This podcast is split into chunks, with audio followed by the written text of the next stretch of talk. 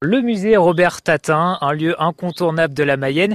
Et la visite, ça commence par l'allée des géants. Il y a notamment Vercingétorix, Jeanne d'Arc, Jules Vergne.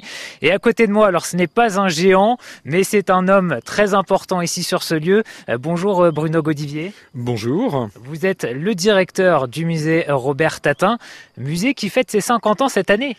Tout à fait. Alors Robert Tatin est arrivé ici en 1962. Il avait 60 ans et puis euh, il a commencé à édifier, à édifier ce lieu autour d'une petite maison euh, qui était perdue dans la campagne mayonnaise à Cossé-le-Vivien. Et c'est en 1969 que Malraux, qui était à l'époque euh, ministre des Affaires culturelles, a déclaré officiellement ce lieu musée. Donc nous fêtons ce cinquantenaire avec plein d'événements tout au long de l'année.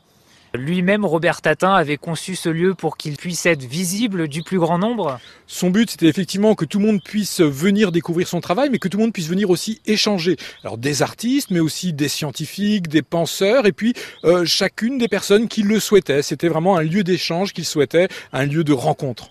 Comment on pourrait euh, caractériser l'œuvre de Robert Tatin? Alors c'est très difficile. Robert Tatin, c'est vraiment un artiste du XXe siècle. Il a un savoir-faire technique, il a un amour pour pour les belles œuvres, pour le, le travail de la couleur, le travail du dessin. Et puis c'est aussi un artiste, on pourrait appeler visionnaire. Et euh, c'est vraiment la pensée, le concept qu'il essaie de projeter euh, pour essayer de trouver eh bien une vision très optimiste de l'humanité, un avenir optimiste pour l'univers, l'homme, la nature.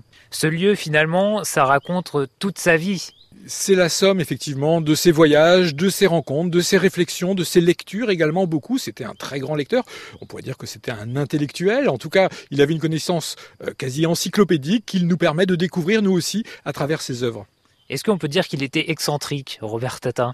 Alors je ne sais pas s'il était excentrique, c'était en tout cas euh, un artiste, donc il avait sa personnalité, euh, c'était quelqu'un qui travaillait beaucoup, qui affirmait cette personnalité, c'est un petit peu le propre de tous les artistes, et euh, effectivement je crois que quand on découvre son œuvre, et même quand on la redécouvre, on est toujours surpris par, par ce travail extraordinaire, ce travail colossal, et puis l'enthousiasme sans doute qu'il lui a fallu pour la réaliser. Un mot pour décrire ce musée, ça serait lequel?